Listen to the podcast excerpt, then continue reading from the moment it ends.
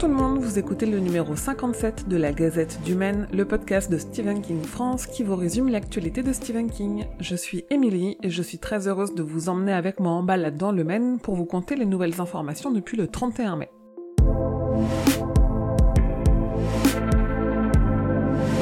Audible a mis un coup de collier à sa production de livres audio et a dévoilé la sortie des trois derniers tomes de La Tour Sombre, et les trois seront publiés avant la fin de l'année. S'ils ne prennent pas de retard, on devrait donc avoir Le Chant de Susanna le 8 juillet, La Tour Sombre le 19 août et La Clé des Vents le 7 octobre. Ils seront lus par Nicolas Justamont suite au décès de Jack France.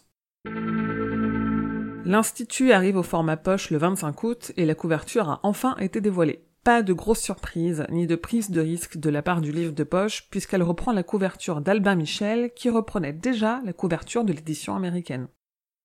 De leur côté, les éditions Albin Michel ont prévu pour le 29 septembre de publier la nouvelle Chambre 1408, issue du recueil Tout est fatal, dans leur collection pour ados Wheeze.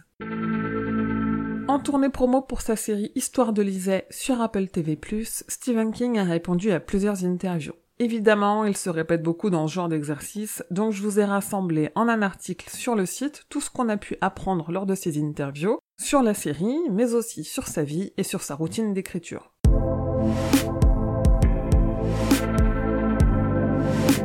Avec le tournage qui a débuté fin mai, on a enfin le nom de la jeune fille qui interprète le rôle principal du nouveau film Charlie, celui de la jeune Charlie McGee. Et c'est Ryan Kiera Armstrong qui succède à Drew Barrymore dans ce rôle. Elle n'est pas inconnue du Kingverse puisqu'elle jouait le rôle de Victoria Fuller dans sa chapitre 2, la petite fille qui rencontre Gripsou au début du film sous les gradins d'un stade. L'actrice Gloria Robin a aussi rejoint le casting du film Charlie à un rôle capital, mais on ne sait pas lequel. Brian Fuller, à qui on doit la série Hannibal, est en train d'écrire une nouvelle adaptation de Christine, qu'il réalisera probablement aussi. L'intrigue restera dans les années 80 et le film sera produit par Sony et Blumhouse. D'ailleurs, dans une autre interview, Jason Blumhouse a précisé que le projet n'en est qu'à ses débuts. Il n'y a pas de scénario, ils échangent seulement des idées. Il faudra donc faire preuve de patience pour voir ce nouveau Christine. Autre studio, autre projet, Paramount avance sur son film issu de l'univers de Cimetière et recrute à son casting Jackson White dans le rôle d'un jeune Jet Crandall. Ce qui laisse donc penser que ce film sera bel et bien un préquel. De son côté, l'acteur Elijah Wood, qui a déjà réalisé plusieurs films d'horreur via sa société de production Spectre Vision, a révélé qu'il souhaitait rebooter le film de 1984 basé sur la nouvelle de Stephen King, Les Enfants du Maïs. Et oui, encore, mais il a juste évoqué un souhait, ça pourrait ne jamais voir le jour. Lucas, le nouveau film d'animation pour enfants de Pixar et Disney, a été inspiré par du Stephen King. Le film Stand By Me de Rob Reiner, et donc l'histoire de la nouvelle Le Corps qu'il adapte, ont été la source d'inspiration des créateurs de Lucas, pour l'amitié forte qui lie les deux protagonistes de ce nouveau Disney. En plus, en anglais, ils sont doublés par des comédiens connus du Stephen King Universe. Sur le site, je vous parle de trois sorties en Blu-ray 4K, les trois premiers films des Enfants du Maïs, Les Évadés et Les Enfants de Salem. Enfin, le premier chapitre de ça est disponible sur Netflix depuis le 15 juin. Stephen King a autorisé la diffusion en ligne de l'adaptation en Dollar Baby de sa nouvelle Cette impression qui n'a de nom qu'en français, réalisée par les étudiants de la NESCOM. Un court métrage à découvrir sur le site ou sur YouTube.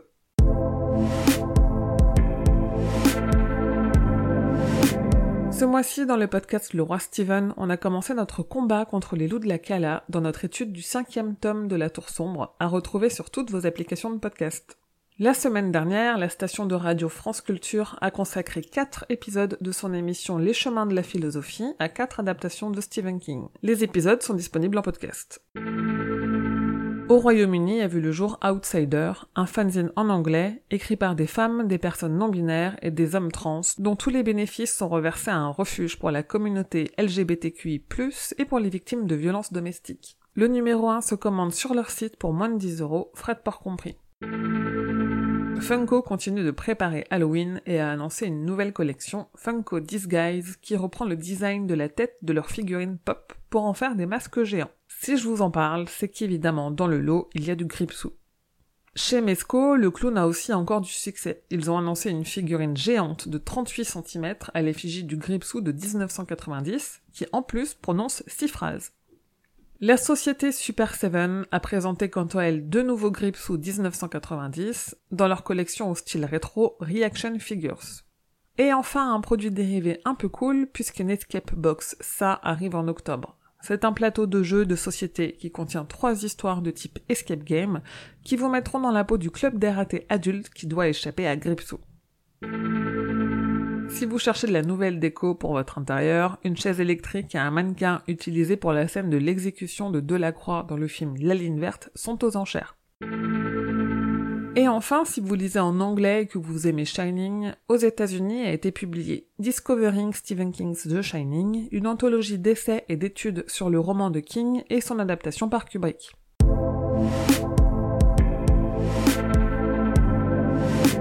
Le 6 juillet, le tome 6 de La Tour Sombre, Le Chant de Susanna, sortira en livre audio chez Audible.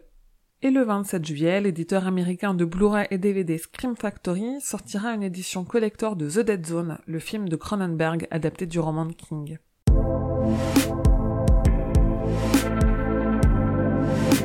Et voilà, c'est tout pour la gazette numéro 57. Cette fois-ci, rendez-vous bel et bien dans deux semaines pour le prochain numéro. Je vous invite à partager, commenter et mettre des étoiles à cette gazette sur votre appli de podcast. Ça aide au référencement et ça l'aide à être connu de plus de monde. Ce qui m'aide aussi beaucoup, ce sont les dons au Tipeee. Merci à toutes les nouvelles personnes qui donnent, merci à celles qui donnent depuis longtemps, chaque mois ou ponctuellement. Vos soutiens comptent beaucoup. Et si vous ne donnez pas encore et vous voulez soutenir mon travail en participant aux frais de l'association Stephen King France, vous pouvez aller sur Tipeee, T-I-P E, e E regardez les belles contreparties que je vous envoie en échange. Vous pouvez aussi rejoindre les autres fans sur les réseaux sociaux de Stephen King France, Instagram, Twitter, Facebook la page et Facebook le groupe et le serveur Discord. Comme d'habitude, pour plus de détails sur les infos dont je viens de vous parler, rendez-vous sur le site stephenkingfrance.fr dans l'article de cette gazette numéro 57. La Gazette du Maine est un podcast du label Podcut. Rendez-vous sur podcut.studio pour découvrir ce que font les autres podcasts. Je vous dis merci et à bientôt, fidèles auditeurs et auditrices, que vos journées soient longues et vos nuits plaisantes.